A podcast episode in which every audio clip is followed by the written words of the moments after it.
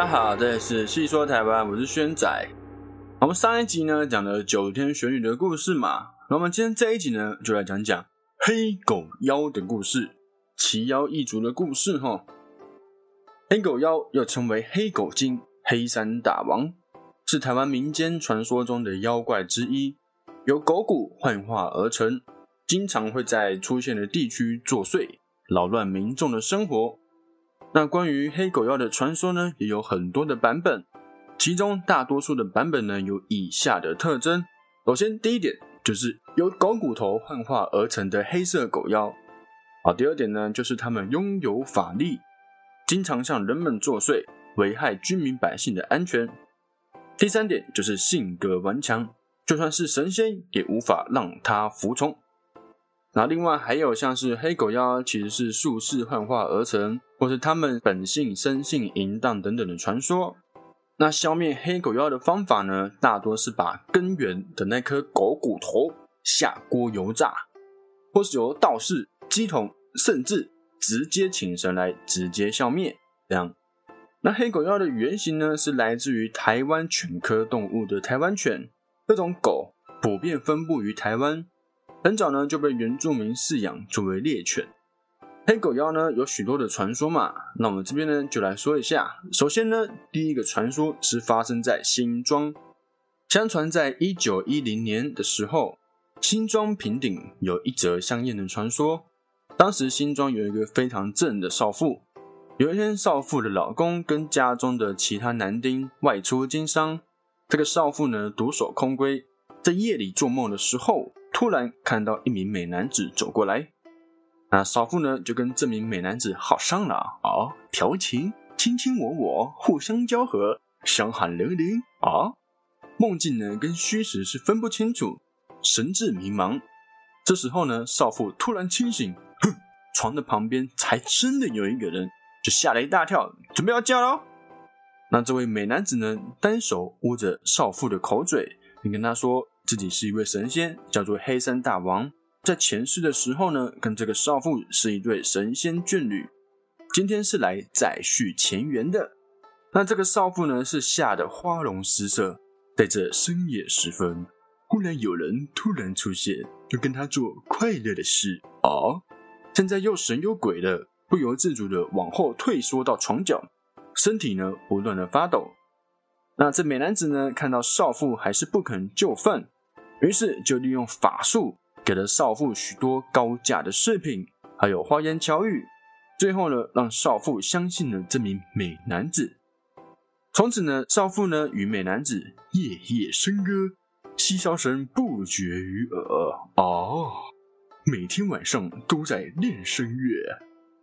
在有一天的夜里呢，这个妇人的妯娌睡不着觉，就出门走走，听见少妇房里传有嬉闹声。就上前偷看，妯娌看到一个美男子在少妇的房间里面。哦，隔天呢，众妯娌呢，好就大家三四个女生啊，围在那边小圈圈说：“哎，我昨天看到那个里面有一个美男子耶，哎呦，好恐怖啊！”啊，不小心呢就被婆婆给听到了。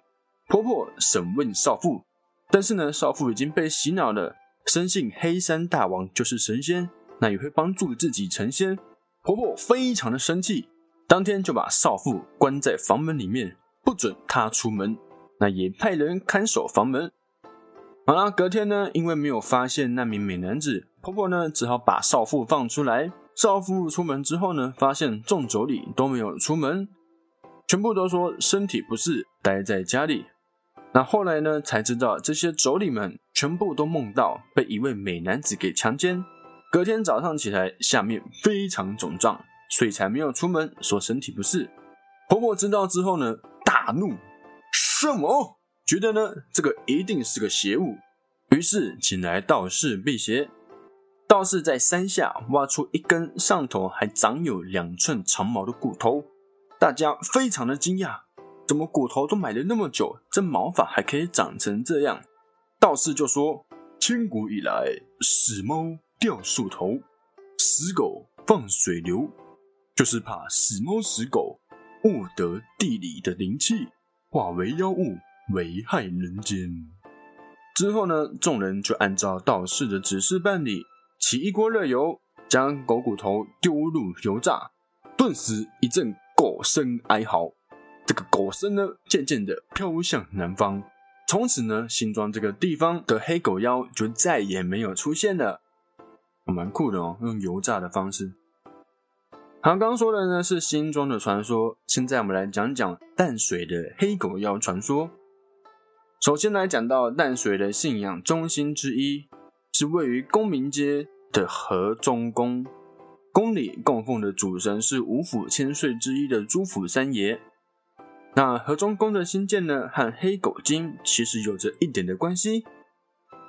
淡水在早期的北台湾是重要的港口，除了商业外，渔业也是他们的重要产业。朱府王爷的信众里面，渔民其实占了多数。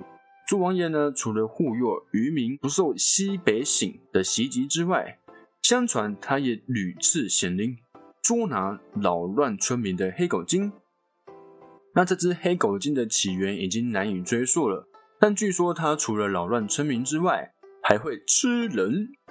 朱王爷屡次与其斗法，最后呢驱逐了这只打扰渔民们的黑狗精。驱逐黑狗精之后，加上护佑渔民们免于暴风的肆虐，于是呢渔民们最后就新建了河中宫以表谢意。啊，有可能这个猪王爷就把这个黑狗精赶到了新庄哈。好，稍微讲一下我们这个河中宫。河中宫是一栋两层楼的建筑，在上层供奉了三清道主，还有观音佛祖、五财神。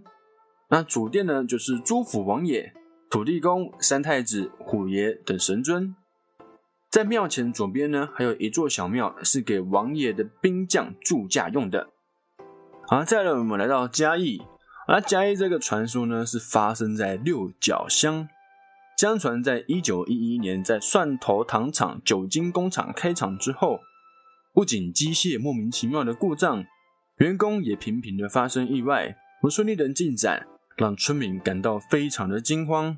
再加上当地原本就有黑狗精作祟的传说，因此糖厂的员工呢一致认为应该是黑狗精在作祟。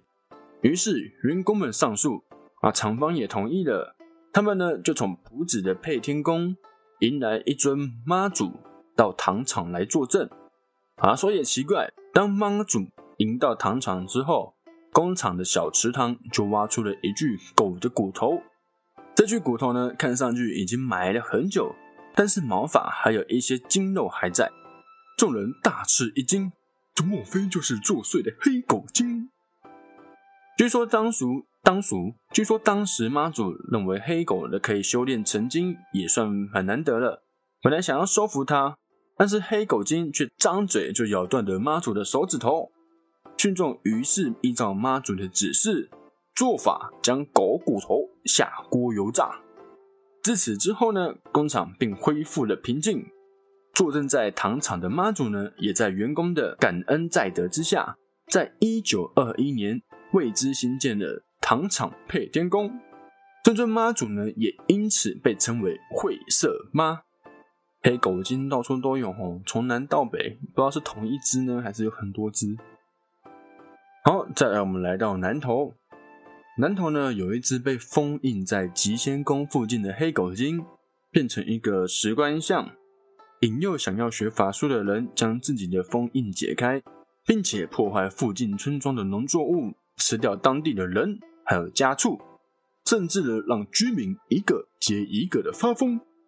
最后，居民请吉仙宫的观音和松柏岭寿天宫的玄天上帝来做法镇妖。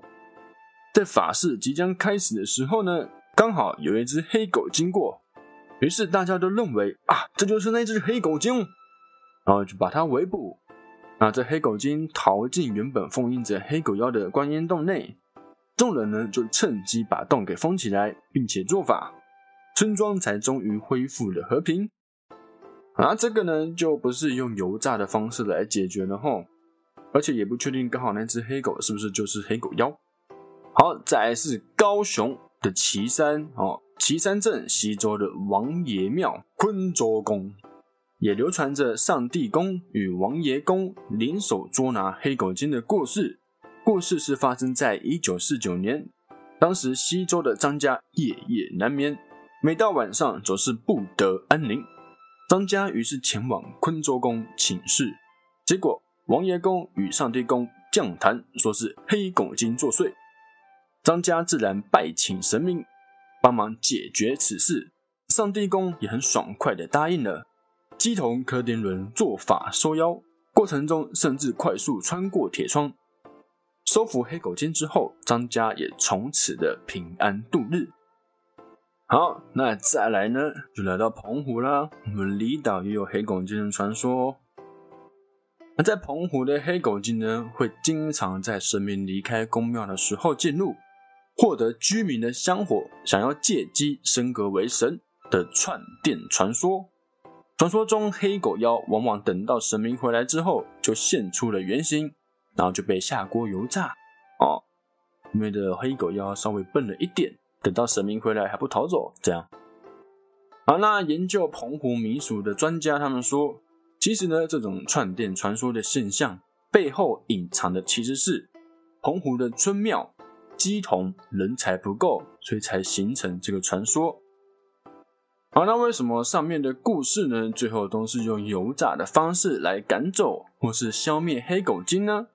是因为煮油的仪式在道教来说。目的是要消除浊水之气，那对于一般民众呢，也是很方便学习的仪式，因此受到广泛的应用。好，那这就是我们今天奇药一族黑狗精、黑狗妖的传说啦。我们台湾它的原型呢，就是我们一般常见的台湾土狗，黑色的那种。好，那我们下期见，拜拜。